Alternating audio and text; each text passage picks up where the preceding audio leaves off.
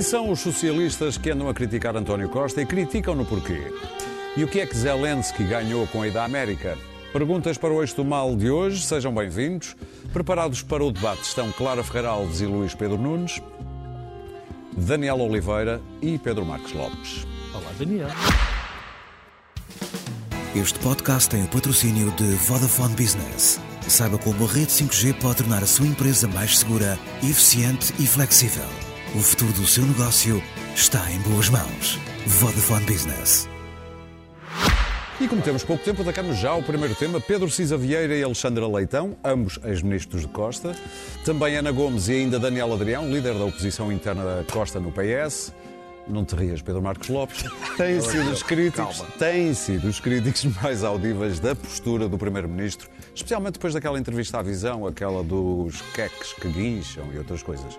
Cisa Vieira falou mesmo em desconforto para quem observa, o desconforto de ver a soberba ou ubris demonstrada pelo Primeiro-Ministro. Ora, Luís Pedro Nunes, se bem me lembro da mitologia grega, os deuses não gostavam muito a ubris e lá vinha a Nemesis ou Nemesis, nunca sei como é que se diz isto, para acabar com a ubris. Que te parece? Então, posto assim. Posto assim já está tudo dito. Desta forma. Não há muito a dizer. Claro. Boa noite, foi um prazer. eh, até amanhã. Até amanhã. Repara, por um lado, ah, ah, Ficou a baralhado. palavra, a palavra que é comum a Alexandra baralhados. Leitão e a Cisa Vieira é, é, é um, é um terrível ah, desconforto. Não é assim Ah. coisa, é, é desconforto. Sentem desconforto. Ah, Cisa Vieira, no programa que faz com, com o nosso amigo Pedro Marcos Lopes na Telefonia Sem Fios, Muito obrigado. ah, introduziu no discurso político o termo ubris, o que me parece ah, Tem uma certa ubris. que ah, é uma elevação do discurso, andamos sempre a falar da degradação do discurso político, agora. Enfim, Quer mas dizer, depois entre isso e os guinchos dos queques, vai a alguns passos. do guincho para a Ubris. Mas zero para o Cisa.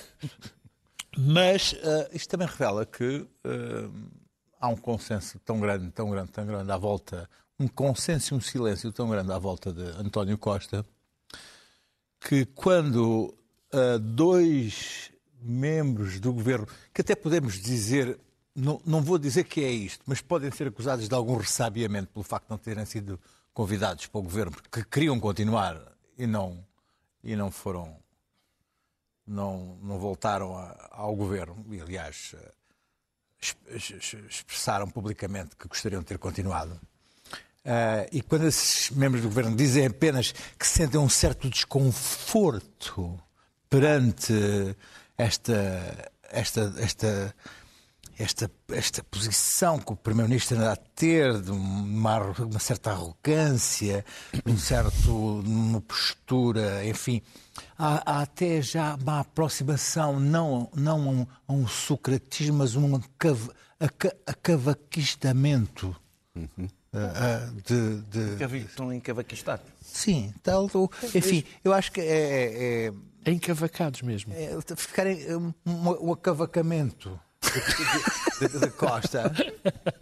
Eu acho, eu acho que Costa. Esta vai ficar. Costa, ah, Costa- Esta vai- o- o acavacamento de Costa mas, vai ficar. Mas, ah, ah, portanto, eu acho que só duas pessoas não, enfim, conhecidas por não pertencerem ao círculo de- do PS, enfim, um era amigo, a outra, enfim, não, não era propriamente um elemento do, do- mas a gente sabe como é que o Costa trata os amigos depois de os usar. não? E vou-lhe usar no, go- no governo. Pedro, Era então. um termo de uma, uma novela. Ah. Era uma citação. Era uma situação.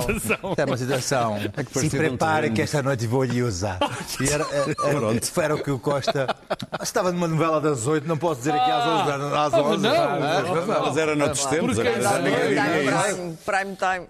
Quem sois? O Costa, depois de ter feito isso ao Cisa, ele sente um certo desconforto. E, mas, portanto, eu- isto, resumindo, perante esta, hum, esta, esta tal ausência de crítica interna e de autossatisfação do Primeiro-Ministro em relação a si próprio, não ao mundo, mas a si próprio, hum, só haver estas, estes, estes sussurros o gajo é que é de estranhar. Aliás, António Costa apressou-se a percorrer o país em festas natalícias para dizer que não estava cansado e cheio de apetite. E quem defendeu muito, doutor Costa, quem foi? Tu? Não. Quem? Eu? Doutor Pedro Nuno Santos. Ah, o Pedro Santos apontando agora. Quando- Para terminar, Sim, Ah, Depende, não, para terminar, sobretudo, deixem-no terminar, que o tempo é curto. Eu não fico, Agora és o agente, não, fi- não fico insatisfeito se o Dr. Costa terminar o seu mandato com ah, sendo, sendo comparado ao, ao Dr. Aníbal Cavaco. Daniel, quer responder a esta. Não, isto. Não, em relação a Pedro Nuno Santos, acho que foi uma, foi uma chapada de luva branca, não é? Depois do, do, do que foi dito na entrevista. Mas eu não, não acho que sejam mais. eh, Os partidos de de- de poder eh, raramente têm oposição interna e com maioria absoluta. Opa. praticamente nunca têm a oposição interna. Isso foi assim com o José Sócrates, foi assim com o Cavaco Silva, até com o António Guterres, que não teve bem maioria absoluta, ficou ali à beirinha. Eh, que Tinha vocês- campanhas em Esta, permanência. esta, esta, mai- internas. esta, esta Sei maioria vocês absoluta. se riram quando eu falei em Daniel Adrião. Sim, não, Pá, então. eu também conheço um presidente da junta que disse pessimamente. Do- António Costa. Ah, esta, maioria, esta maioria absoluta é um pouco. quem é o Adrião. Pois, olha, Diz muito. A minha ignorância É uma pessoa que se candidata muitas vezes. candidato. Ah, não, é, não é má pessoa. É ótimo. É, Esta, é- é- esta maioria absoluta é um, pouco, é um pouco diferente porque não foi prevista e entra. Ou seja, é uma maioria absoluta que se conquista no, fim de um, no, no que parecia ser o fim de um ciclo. Eh, E, portanto, os, os riscos de autocentramento e de esgotamento precoce são um pouco, são um pouco maiores. Eh, aquilo que se disse muito é uma maioria absoluta que nasceu cansada. E, e, e sente-se isso. Eu não acho que isso seja nada, umas coisas que, que são ditas, como é que é, na bolha político-mediática. Depois de ter Sente-se. aturado o bloco de esquerda, até qualquer pessoa fica cansada. É, é, Durei mais tempo e estou aqui, vivo, vivo e fresco. Ah, ah, o, o- o- o- eu acho que há um risco de, nestes próximos, acho que, ou seja, eu acho que há muita gente do PS que pressente, não é propriamente por este momento, pelos, quatro anos que vêm, e ao ver aquela entrevista, que eh, podemos caminhar para o que outros países europeus hoje têm, que é uma deterioração do sistema partidário em que se enfraquecem os dois eh, partidos, os dois, os dois espaços políticos eh, eh, fundamentais. Eu digo que podemos caminhar. França, Itália. França, há vários. Há, há- há- não sei se nem é hoje uma boa parte da Europa. Eh, isso é relativamente fácil quando olhamos para o partido da oposição. Luís Montenegro não tem posição sobre o novo aeroporto, não tem posição sobre a regionalização, não tem posição sobre a eutanásia, o que se percebe que são temas com. Um foi há 50, debate-se há 53 anos, outro há 47, outro há 27, é coisa muito fre- muito fresca, não deu ainda para ele maturar o assunto, porque Luís Montenegro é aquele E tipo. atenção, Pedro Passos Coelho tinha toda a Toda, razão. toda a razão, toda a razão. toda. Eu não concordo com a posição Bem, mas tem razão. substantiva, mas tem razão. líder do PSD. No- no- no- O Pedro Passos Coelho diz uma coisa. O verdadeiro que é líder. preciso ter posição sobre as coisas, Claro, pronto. Passos Coelho é. Ah, Ah, ah, Eu acho que Luís Montenegro é um, isto contra Lu- ele. Luís Montenegro é um taticista absoluto e acha que o poder, como vários, como, se- eh, como os líderes da oposição em geral acharam, que o poder lhe ia cair no colo. Eh, Só que as coisas. Costa também, é um taticista. Sim, claro, também, mas são de outro. Um faz morto, um faz de morto, outro não é bem Grau assim. diferente. Ah, só E que as coisas, ganha. as coisas já não, são, já não são assim. O poder já não cai assim ao- no colo, exatamente porque eh, eh, o Chega, eh, à medida que for crescendo ou mantendo este resultado, mantém o PSD como refém e isso tem um efeito político.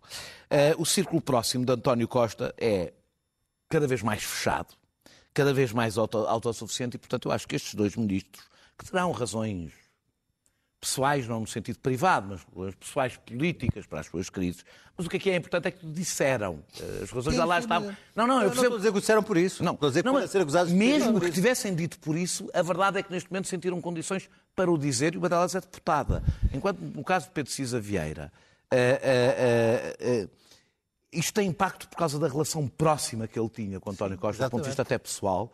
No caso Já, de Alexandra Leitão, no caso de Alexandra Leitão, eh, eh, tem, um, tem um significado político um pouco maior, porque Alexandra Leitão, digamos que está naquele espaço que, eh, que sente algum mal-estar, do PS que gostava da geringonça e sente algum mal-estar com o que é o governo agora. E para terminar, digo que eu acho que não vai haver contestação a António Costa. Ah, o que eu sinto, e sinto mesmo, até na base do Partido Socialista, é que há cada vez menos entusiasmo na sua defesa.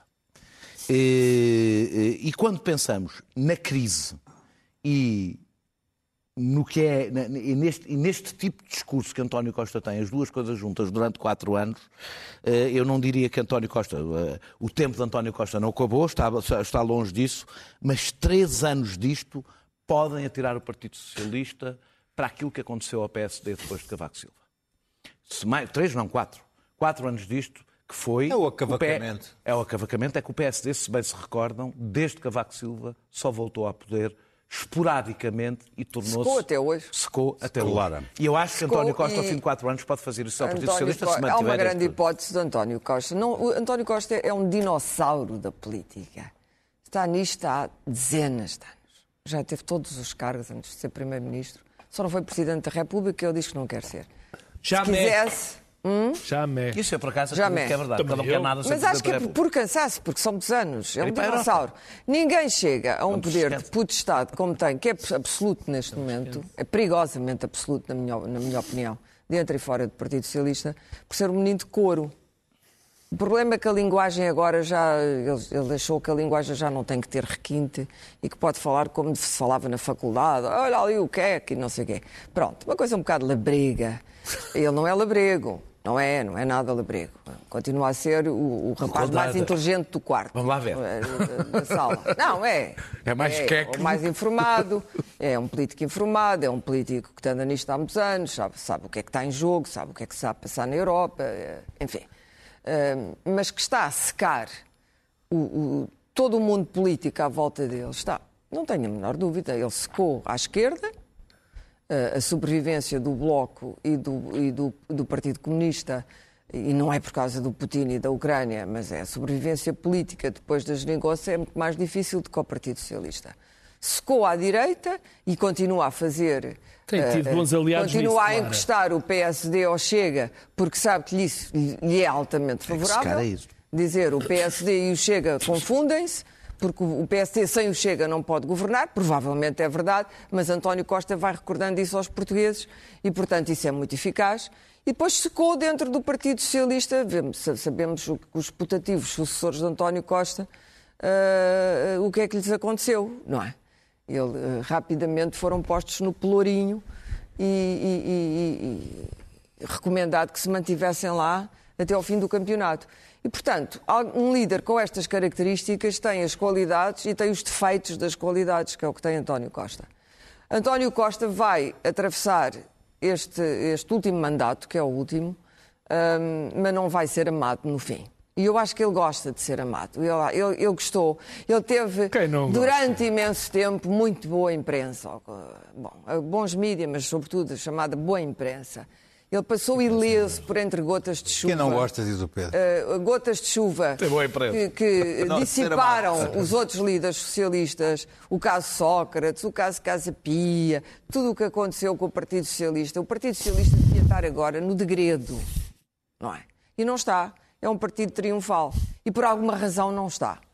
António Costa é parte da razão porque não está. Claro. Outra coisa é porque o Partido Socialista é um partido que se defende muito melhor que o PSD, com muita tradição, é um partido elitista, muito mais que o PSD, compara, partido super tem- elitista, uma elite urbana, dividido entre católicos, maçons, jacobinos, não sei o quê, tem, tem a sua aristocracia, tem as suas dinastias, teve um monarca Exato. magnífico. PSD é que é o Partido do. Povo, é verdade. O partido do- É da- verdade. da baixa classe É média, do, do funcionário, do homem que tem Quem o é, seu então? quadrado de terra. E, portanto, o PC não se conseguiu defender, também em parte por causa do cavaquismo e da largo- do largo sucesso do cavaquismo, o largo sucesso da- das políticas de, de Cavaco Silva, que continua a ser uma espécie de fantasma oneroso sobre toda a gente tem que lhe prestar homenagem, portanto é o busto, não é? O visto busto vivo. De certa forma, depois a seguir Passos Coelho também é um fantasma. O PSD hoje é um partido fantasmático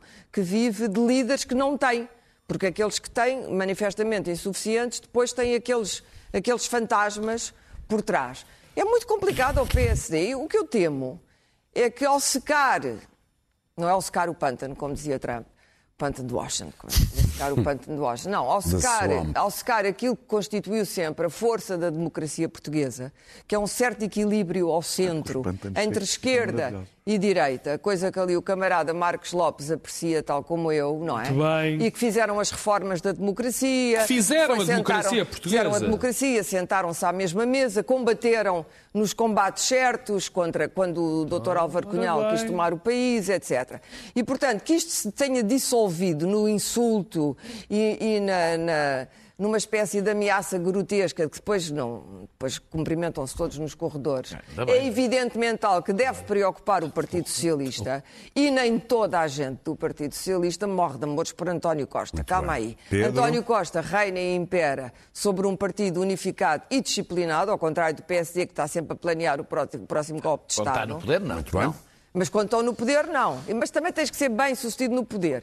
E, e António Costa é bem sucedido no poder. Tem um, um- um aliado, óbvio, a quem ele pediu agora ajuda, que é o Presidente da República, a quem ele claramente disse: o senhor tem que continuar a fazer alguma coisa por nós. Não é? Ele sabe que não vai ser amado ao fim destes anos e tem muitas hipóteses de lhe acontecer de ser detestado.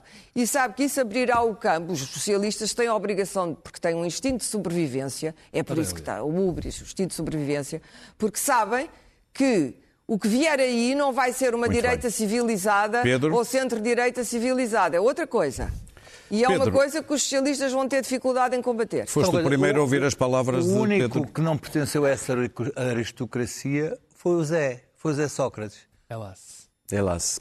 Pedro, foste o primeiro a ouvir estas palavras, ubris e dos desconforto. líderes Fui, socialistas. fui. Eu, isto para mim é um bocadinho. É um bocadinho eh, quer dizer, não é nada complicado. Eu faço um programa na TSF com o Pedro Cisa Vieira. eh, já, o programa já demora muitos anos. O Pedro Cisa Vieira entrou agora depois de ter saído do governo. Portanto, eu ouvi isto. Foi substituir o Pedro Adão Silva. E, É, e- é o programa e- dele. É o Bloco Central. É uma porta É uma giratória. porta A porta giratória. Porta giratória. nunca sai porque a direita não volta ao É o Bloco poder. Central.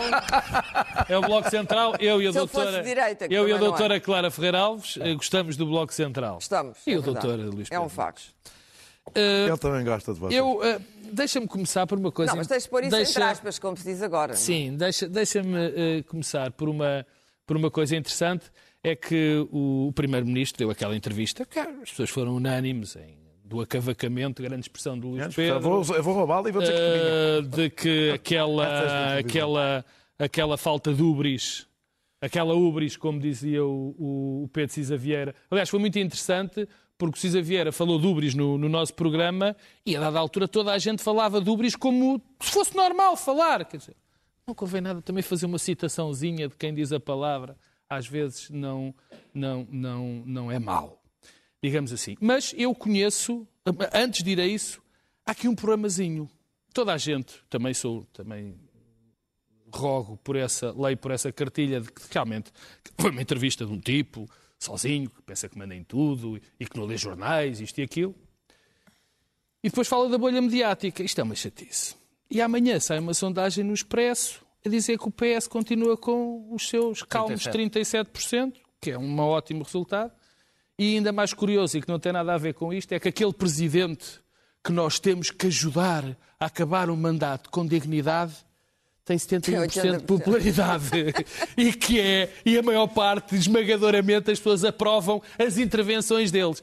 Quer dizer, e eu que faço parte da bolha mediática, começo, é pá, se calhar esta bolha mediática é uma chatice. Bom, Sabes que não és representante em da opinião frente, pública. em frente, pelos vistos. Não tens que ser, não tens que ser. Claro. Não, é essa a tens. função. Não, não, mas eu estou só a dizer. Que tu... Para isso estão os Não, eleitos. Os a eleitos é que dizer- são. Eu estou a Nem dizer uma... manipular a opinião. Não, eu estou a dizer uma coisa diferente, claro. É que quer dizer, pelos vistos, há, quando as pessoas falam de uma bolha mediática que diz uma coisa e as pessoas dizem outra, isso é verdade. Claro, a bolha mediática não existe. quer dizer que isso seja mal nenhum. com- claro, com- não, as pessoas não, nós não temos de estar de acordo com a esmagadora maioria das pessoas, é normal. Eu eu- eu estou habituado a não estar. Sim, eu sei que tu, cada vez menos ali. Não, não, é sempre igual. Eu dois quanto, às, quanto às críticas, quanto às críticas eh, eu, quer dizer, eh, também vi da, da embaixadora Ana Gomes, é o costume, a doutora Ana Gomes claramente não gosta de, de António Costa já há muito tempo, e então quando É deixou... uma desalinhada há muito É tempo. já, portanto, A não... doutora Ana Gomes não gosta. Ponto.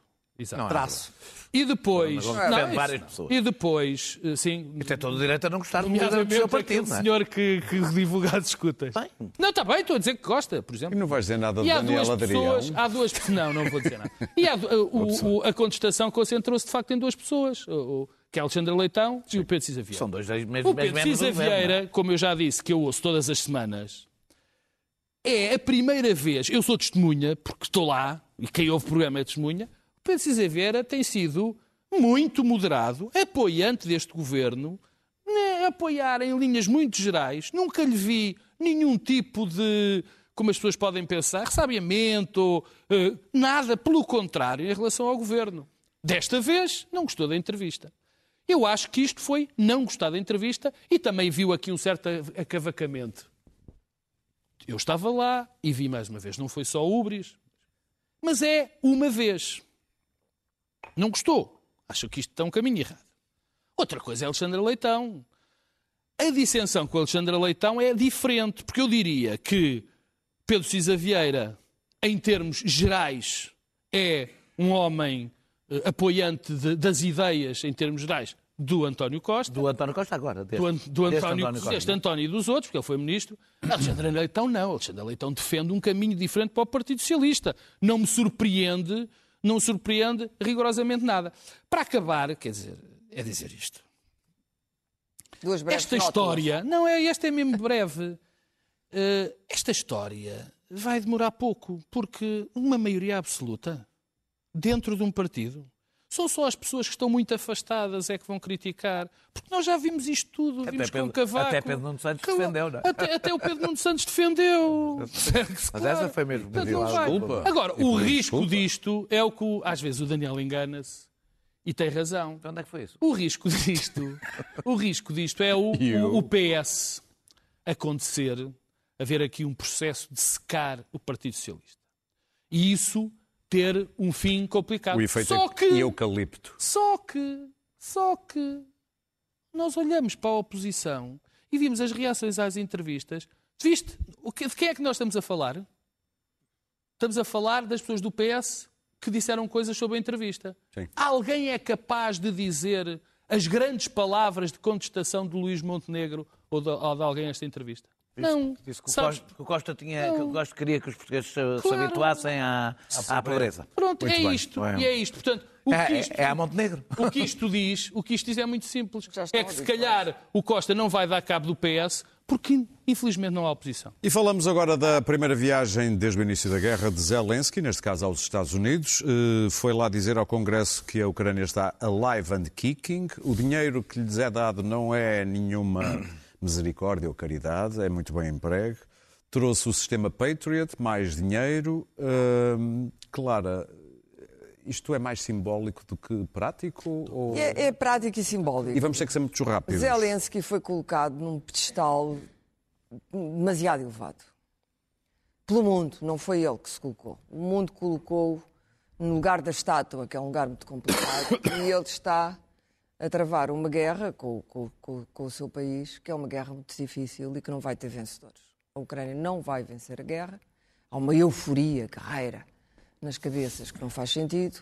E, e- e a Rússia também não. A Rússia não vai desistir. O, o objetivo maximalista da Rússia é destruir a Ucrânia e vai fazer os possíveis por destruir a Ucrânia, ou seja, o que restar daquilo são cinzas e ruínas e cadáveres. E, e Zelensky sabe isto muito bem. Sabe que está no meio de uma luta entre duas superpotências. Hum, eu não tinha a certeza absoluta de que Zelensky tivesse esta lucidez, dado o papel da estátua, mas eh, há uma entrevista que o David Letterman fez, que é muito boa, que fez muito pela Ucrânia e pelo Zelensky, parecendo que não, um comediante que a entrevista foi à Ucrânia, a entrevista, ele é muito inteligente durante a entrevista, fala em ucraniano, diz umas coisas em inglês, depois conta uma anedota sobre dois judeus em Odessa, diga às pessoas, eh, seria, demoraria muito tempo, e naquela anedota ele, ele, ele percebe perfeitamente o lugar onde está a Ucrânia, é um lugar trágico. E percebe o que é que está em jogo para os Estados Unidos na Ucrânia, que é muito, e por este, este apoio vai continuar. Mas Biden também sabe, e Zelensky também sabe, que até 24 alguma coisa, alguma solução terá que ser eh, eh, encontrada. Porque em 24 o, a paisagem política norte-americana pode mudar radicalmente e há um grupo de republicanos que não vai, como eles dizem, assinar o cheque. A Ucrânia precisa de mais armas, precisa de mais dinheiro e é preciso, sobretudo, que, que esta união dos aliados não se perca, mas haverá sempre fissuras. É muito complicado manter uma aliança em, que é exigido um, um nível de belicismo é muito elevado. Portanto, é uma missão impossível. Ele foi lá eh, para ter um contacto físico com o país eh, eh, ao qual ele está grato, evidentemente, e tem que continuar, mas também para dizer isto não acabou aqui. O Alive and Kicking, enfim, há uma análise no New York Times em que, em, em, em que a pessoa que escreve, o, o, jornalista que escreve, diz que por, por trás do Alive and Kicking percebe-se que há eh, questões eh, trágicas e terríveis que não vão ser resolvidas nos próximos tempos e que a Ucrânia está a ser destruída. A verdade é esta. Como é que se sai disto? Não sei. Sei uma coisa que é uma regra, é uma regra militar, é que nós começamos isto, nós, nós o Ocidente, o que lhe quiserem chamar, e neste ponto em que estamos, não podemos deixar a tarefa a meio. Quando se começa uma tarefa desta envergadura, ela tem que ser terminada. Como vai Nunes, ser terminada, não eu... sei mas a solução não é dizer agora sentas-te com o Putin e, e assinas. Não. Um armistício terá que ser negociado mais lá para a frente, não haverá vencedores, mas até lá. Até lá é preciso manter a estátua no pedestal e esse é o é lugar mais difícil, os, os grandes homens que fazem a guerra nunca são os que fazem a paz. Luís Pedro Nunes. Primeiro, imaginar antes de ler o que é que, que, que ele poderia levar que coreografia que ele poderia fazer que, para espantar, ele de facto consegue, consegue fazê-lo. Vai à frente de batalha na véspera e traz, vê-se que ele recolhe uma bandeira, que é a bandeira que ele depois entrega à, Pelosi. Uh, o discurso está cheio, quem, quem lhe escreve, ele, o discurso está cheio de referências, seja o discurso do Churchill em 41, seja o discurso do Roosevelt uh, após Pearl Harbor. Batalha coisa... de Saratoga. Assim, exato. Portanto, o discurso está, está, está muito bem feito e consegue, consegue fazer, consegue levantar uh, o, todos os, os, os, presentes na sala a, a, bater palmas. Agora, o que, o, o, o, o, que eu, o que eu fui fazer foi ouvir o, o monólogo do Tucker Carlson uh, na Fox, na Fox News uh, sobre este assunto, porque me interessou ver qual era a leitura dos uh, radicais uh, trampistas sobre a presença de Zelensky nos Estados Unidos. E são 10 minutos de, de discurso anti-Zelensky de uma maneira inimaginável. São piores que os populistas está, europeus. Está, está, está, está online. E tem audiência. está online. É, é, o, é, o, é o é mais, o mais influente uh, comentador de televisão nos Estados Unidos neste momento. O que é que ele diz? Diz que uh, Zelensky está, está numa cruzada anti, anticristã, que se apresentou, que devia ter sido posto fora porque não se apresentou-se com uma, uma sweatshirt verde e é um, é um, é um, um indigno, indigno que era, parecia um porteiro de, um, de um, uma casa de, de, de strip, devia ter sido posto fora. Uh, e que tinha, teve a audácia para, de, para além de pedir, para além de pedir dinheiro, para além de lhe darem dinheiro, de pedir mais dinheiro.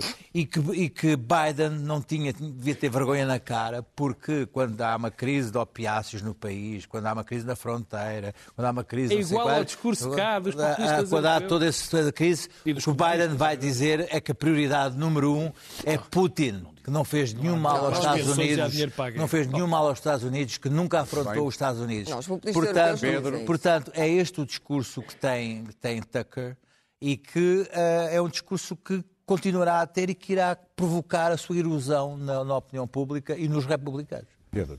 Bom, nós que andávamos, eu, eu quando eu tive, vi, vi a cerimónia, quando andamos, andávamos, andávamos e andamos muitas vezes a dizer do azar com isto que, nós, que, que o mundo teve por ter o, o Trump na, na, presidência e temos o Brexit, eu, eu pus-me a pensar, bom, se calhar eh, não tivemos tanta, tanta, tanto azar assim. tivemos sorte, porque imagine-se o que era, em vez de ter Joe Biden, ter Putin, nesta vez, na Casa Branca, e com as suas Putin não, coligas Trump. Trump. Putin e Não, é- Trump é na Casa Branca, coisa. eh, nesta altura. Não é bem um ato falhado. Eh, sim, é quase. Mas. eh, e, e isto, imaginar o que poderia, o que poderia estar a acontecer. Isto, eu. eu eh, é evidente o aspecto cénico foi muito bom, foi muito importante para a causa eh, ucraniana e para a causa de quem defende a Ucrânia este episódio. Mas, se me permites, eu- o, que eu- o que me apetecia dizer era que os Estados Unidos os Estados Unidos têm cometido muitos erros na política externa, têm apoiado muitas ditaduras, têm ajudado Até fazer pessoas cair Não, Não, não tem apoiado, tem posto. têm, têm promovido, têm imposto, têm feito muitos disparates, não há dúvida nenhuma. O Irão. Mas se não tem sido os Estados Unidos, nesta altura da nossa história, nesta altura, Putin estava a ver que país é que ia conquistar a seguir. Portanto, quando nós criticamos, a mesma coisa que se diz em relação à NATO. A NATO, terrível, não sei o quê. Quer dizer, se não fosse a NATO, neste momento, já era uma miragem o que, o- a guerra.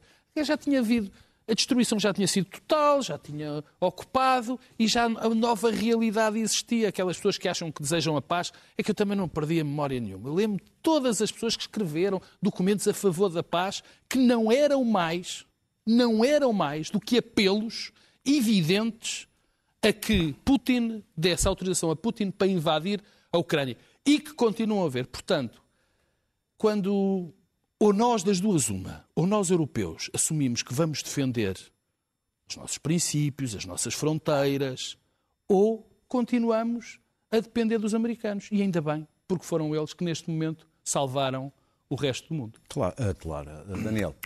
Claro. Ah, bem, primeiro, a, a- a ida, a ida aos Estados Unidos, ou seja, a saída do território, é um sinal de confiança, evidentemente. É a primeira vez que o faz, faz um discurso impactante.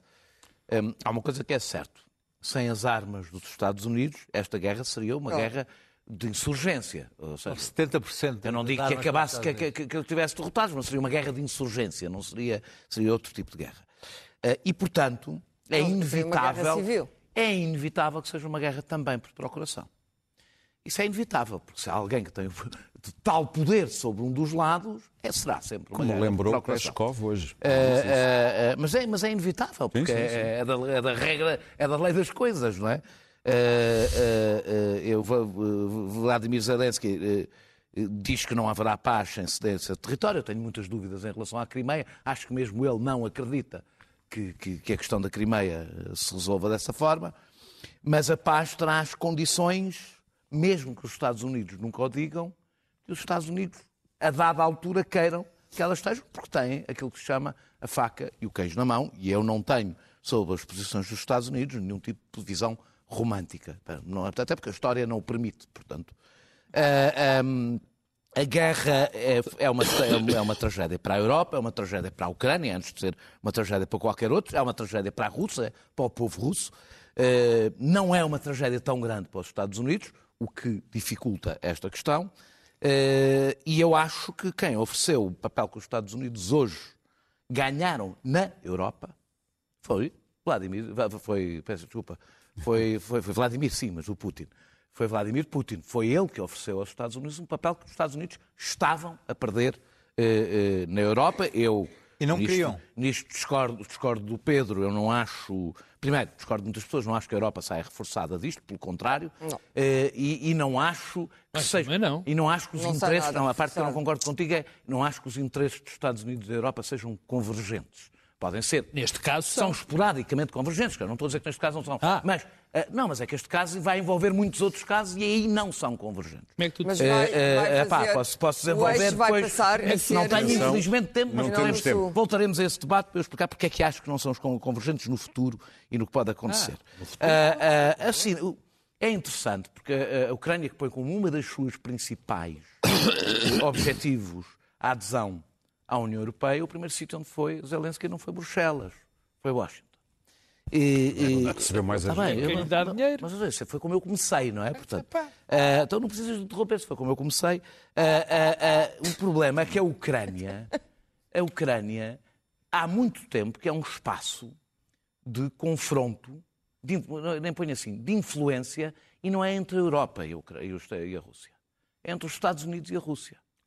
Em que a Europa foi, mesmo que eles quisessem, houvesse as questões dos acordos, etc., a Europa era espectadora e vai continuar a ser espectadora aqui, até porque é inevitável que seja espectadora e, portanto, desse ponto de vista, a grande questão é qual vai ser o momento em que os Estados Unidos vão querer que haja uma negociação. E se isso será bom ou mau para a Ucrânia e possível ou não, tendo em conta a Rússia. Muito rapidamente as notas. Uh, Pedro Marcos Lopes, o sindicato Stop dos professores.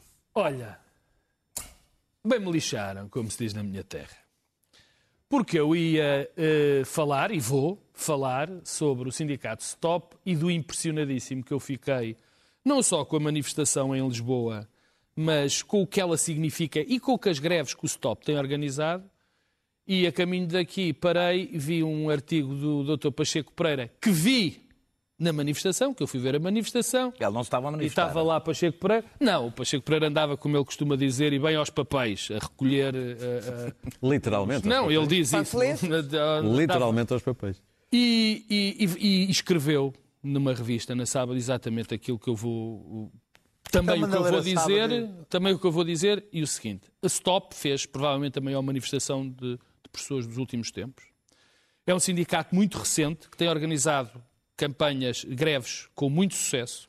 Eu não me agradam estes sindicatos fora de organizações grandes como a CGTP, Sim. mas o facto é que aquilo é mais uma prova de que a FENPROF deixou de ter o poder que tem. Isto é bom? Não sei se é bom ou não. É um facto e que as centrais sindicais. Não, não, mas eu não é estou a dizer conheço. que conheço ou não conheço. O que eu estou a dizer é que as centrais sindicais estão a perder muito, já há muito tempo por culpa própria e depois surgem realidades como o Stop que ganham muita força porque organizações como a FENPROF e a CGTP se deixaram ultrapassar. Daniel, inflação. Só preciso dizer que o Stop não é uma organização, não é uma coisa inorgânica. Mas não, não um dia, é. Não um dia falamos sobre o que é que é o Stop. Uh, uh, eu acho que é que, que que. Hum, Os papéis são Ia falar da coisa errada. Era a mesma coisa. Uh, Tem-se falado, tem falado muito da espiral, da espiral inflacionista que os salários, que, os salários provocaria se acompanhassem a inflação e, e para manter o salário real. Vários jornalistas de vários países têm partilhado vários gráficos que, dizendo que os números confirmam uma tendência, quer na Europa, quer nos Estados Unidos. Um, que os salários têm subido invariavelmente abaixo da inflação. Dois, que os lucros têm subido invariavelmente acima da inflação e não apenas na energia. Eh, um relatório do BCE de maio, penso eu, dizia que os lucros eh, têm tido um crescimento a um ritmo sem precedentes e que são um fator-chave para a inflação. Eh, ou seja, as duas coisas que há para dizer sobre isto. Um, é que a espiral inflacionista dos lucros conta e não apenas o aumento dos custos. Dois, que, os, que o dogma de que os salários acompanharem a inflação não podem acompanhar a inflação não é um dogma técnico, é um dogma político ideológico. Eh, e ideológico. Se os trabalhadores não conseguirem eh, recuperar os seus salários reais neste momento, o que vai continuar a acontecer é o que está a acontecer, que é por causa da inflação, ou à boleia da inflação, há uma transferência dos salários para o lucro, em que o lucro sobe mais do que a inflação, os salários sobem menos. Portanto, basicamente, não tem a ver apenas com eh, travar a inflação, tem a ver com o que acontece sempre nestas crises, que é há quem as aproveita. Luís Pedro Nunes, Manuel Pinho. Não tenho nenhuma simpatia, pelo contrário, pela personagem do Manuel Pinho, aliás. Mas, após estes anos todos, chega, chega os procuradores levaram uma, um, um, processo em que constantemente o, optaram por, por humilhar, uma, uma, um processo de, de, de, de tornarem públicas as, as, as, todas aquelas buscas, aquelas as máquinas de, de, flips, flippers, aquelas coisas todas, aquilo. E agora chega-se ao momento da acusação, o que é que acontece? O processo EDP é separado, se percebe bem como, e é tudo colocado na base de algo que sabíamos desde o início, sempre soubemos, é que o Pinho recebia 15 mil euros do, do, do Salgado Por mês. por mês como salário enquanto era, era ministro. Mas isso sabia-se desde o início e, e- e nada disso era, era desconhecido e agora, a partir desse, desse, desse facto conhecido, sabido, após, logo após a, a, a saída dele de, de- de ministro, é que se estão a ver aonde é que ele pode ter tido influências. O que é que acontece? É que o processo EDP foi, foi separado, estão os outros dois arguídos ali sem saber se, se o processo avança ou não da EDP e dos CMECas. Se Durante seis meses não puderam exercer funções na EDP, foram os seis, meses em que o Sr. O Juiz os impediu de, de, de se de recandidatar à administração da, da, da- empresa, portanto não, não- puderam voltar à empresa. Estão ali, mais- podem estar mais dois, três anos até haver ou não acusação do, do processo EDP. O Pinho e as suas calças largas andarão por ali a, a arrastar-se agora, com base numa única coisa que já se sabia há anos: é que recebia 15 mil euros do Salgado. Isto, isto é o quê? Mas, Clara. mas que processos são estes? Harry and Mas que Meghan, acusações são o estas? Harry and Meghan. Bom, eh, O documentário mais entrevistas. visto de sempre na, na Netflix hum, e que eh, teve reações absurdas na grande Grã-Bretanha. Hum, a Grã-Bretanha, ou o, o império, a tradição e o sistema de classes são a base eh, da Inglaterra. Não é da Grã-Bretanha, é da Inglaterra. E, portanto, depois isto tem as adjacências todas, afirma que é a família real, o império tabloide, eh, onde o Sr. Murdoch prepondera, que mantém a tradição e que tem uma relação íntima com todas estas instituições. E, portanto, estes dois, este, este príncipe e esta plebeia, fugiram, fazendo aquilo que provavelmente Lady Di nunca conseguiu fazer, escaparam e cometeram um crime de lesa majestade, ferindo os mais absurdos sentimentos reais e não reais eh, dos ingleses. E, portanto, a reação é absolutamente descabelada, diabólica, vitriólica, venenosa, viciosa e completamente diferente da saudável reação dos americanos, que evidentemente eu estive a ler os comentários do, do Washington Post. ah, e, claro, a América tem sobre isto uma reação saudável e normal, não necessariamente Não um republicana, inglês. mas, quer dizer, não reage daquela maneira visceral como reagiram os ingleses. Todos os ingleses reagiram de uma maneira visceral, acusando a, a, a Meghan de- de- e o príncipe. No meio disto tudo, há uma bestiaga chamada Jeremy Clarkson, também ele do mundo tabloide do Império Murdoch, ele nunca morde a mão que lhe dá de comer. Este senhor teve um programa chamado Top Gear, teve outro chamado de Grand Tour. E para terminar? E é um misógino e um, um mis- racista e, e é sobretudo um snob. Um snob do pior, é um snob eh, eh, saloio. E, portanto, com, sem querer ofender os salões. E É então, exato, pois, não, mas saloio do ciclo de grotesco, de animalesco, animalesco. escreveu um texto infame sobre, sobre a Meghan, que ele gostaria que lhe acontecessem coisas terríveis, e houve uma reação muito violenta. O documentário dá, eh, não ataca particularmente a família real até a popa, mas aquilo que vem do comentário é que a luta de classes é o grande conflito. Não é o Não é racismo. Não é o racismo. O que eles não perdoam à Meghan É não classe. é ela ter uma mãe negra. Muito bem. É ser white trash. Muito bem, eh, esta semana, não sei se sabe quem é Paulo Anastácio. Ele no Twitter mostrou, ele é vereador do PS na Câmara Municipal de Lisboa, e mostrou eh, o que fez numa reunião camarária quando eh, folheou a revista de Natal eh, que a Câmara distribuiu pelos vereadores e pelos funcionários. Vamos ver um pequeno extrato. A primeira nota é que o Sr. Presidente aparece extraordinariamente bem em todas as fotos. Este é o primeiro elogio que lhe faço. E a segunda é dizer-lhe que esta revista, belíssima, um excelente trabalho, que tem 252 páginas e 260 fotos do Sr. Presidente. E eu achei ah, isto curioso, achei curioso. Como o tema é transparência, achei que podia ser um caso de eventual, eventual ou delegada utilização dos recursos do município para a promoção processual da agenda do Sr. Presidente. Como ele próprio diz na sua conta Twitter, isto continua, ele foi fazer o trabalho do Hercule Poirot e descobriu que afinal era narcisismo. 250 eh, páginas Poirot e não era bem isso que fazia, 260 mas enfim. fotografias. Bom E Natal. estava sempre muito bem o doutor Boedas. Até Em para a todas semana. elas estava muito bem. Todas. Não se esqueça do nosso podcast. Bom Natal. Não posso falar. Estou já a caminho do.